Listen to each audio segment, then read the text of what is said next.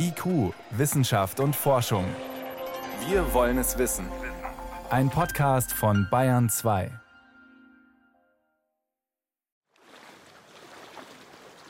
An einem Bach oder See vor rund 400 Millionen Jahren. Ein Fisch steckt seinen Kopf aus dem Wasser, schlängelt sich ans Ufer, stemmt sich auf seine Vorderflossen, findet etwas zu fressen, schnappt aber schon bald nach Luft und verschwindet wieder im Wasser. So ungefähr kann man sich wohl die frühen Landgänge besonders innovativer Fische vorstellen, den Vorläufern aller Wirbeltiere, vom Elefanten bis zum Kolibri und einschließlich der Menschen. Diese Pioniere sind längst ausgestorben, aber ein paar Verwandte gibt es bis heute. Die Lungenfische im Süßwasser und den 1938 auf einem Fischmarkt entdeckten Quastenflosser im Meer. Den Evolutionsbiologen Axel Mayer von der Universität Konstanz begeistern diese Fische schon lange. Für mich ist das irgendwo ein Jugendtraum, dieses Genom zu sequenzieren, weil ich als Schüler ein Buch gelesen habe, wo es um den Quastenflosser geht. Ich habe 1990 meine erste Publikation darüber geschrieben, ob nun der Quastenflosser oder der Lungenfisch näher verwandt ist mit uns. Seitdem hat mich diese Frage nicht losgelassen, was man aus dem Genom dieser Tiere ablesen kann über die evolutionäre Geschichte unserer Fischvorfahren. Wie sie von Wasser zu Landbewohnern wurden. Doch lange Zeit mangelte es an Gendaten, weil diese urtümlichen Tiere ein extrem großes Genom haben, fast 15 mal größer als das des Menschen. Erst seit kurzem gibt es Technologien, mit denen man ein solches Riesengenom korrekt entziffern kann. Jetzt liegt das Ergebnis vor und zeigt, Lungenfische sind tatsächlich die nächsten Fischverwandten der Menschen. Und es zeigt, wie sich die Herausforderungen des Landlebens im Erbgut dieser Fische abzeichnen. Das Grundprinzip ist natürlich, dass die Evolution nicht zielgerichtet arbeitet. Es geht nicht darum, immer perfekter oder einem auf ein bestimmtes Ziel hin zu evolvieren, weil die Organismen ja in jeder Generation überleben müssen. Es gab nicht das Ziel, komplett an Land zu leben, aber es hatte Vorteile. Im Wasser gab es vor 400 Millionen Jahren Fressfeinde, an Land aber noch nicht. Dafür gab es an Land schon Insekten, Schnecken und anderes Kleingetier, das sich als Beute eignete.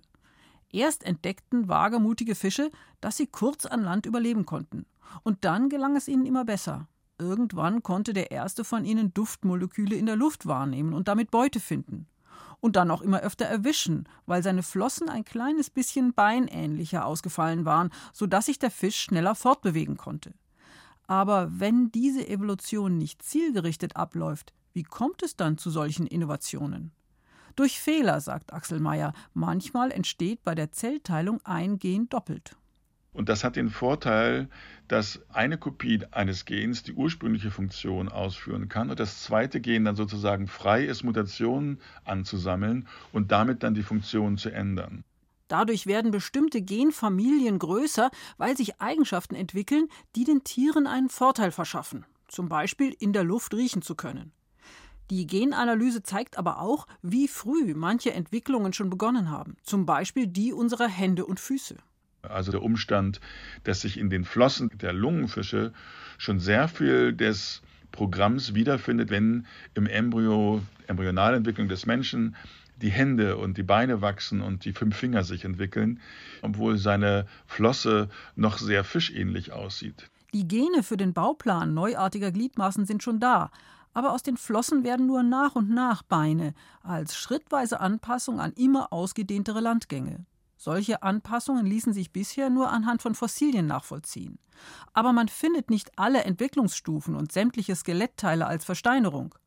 Für Paläontologen ist der Vergleich von hunderte Millionen Jahre alten Fossilien mit dem Erbgut eines lebenden Fossils deshalb besonders spannend, sagt Aaron Maxwell vom Museum für Naturkunde in Stuttgart.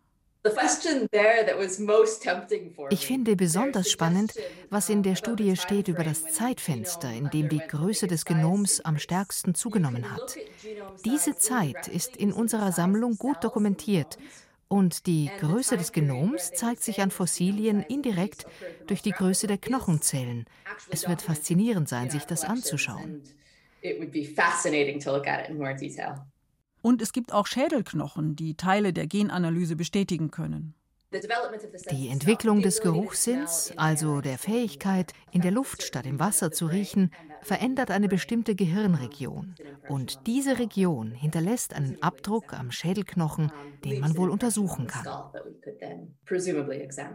Was man als Landlebewesen können muss, Luft atmen, riechen, laufen, das war schon vor 400 Millionen Jahren im Erbgut von Fischen angelegt, die sich nur kurz an Land wagten. Das zeigen die Analysen ihrer heute noch lebenden Verwandten, der Lungenfische.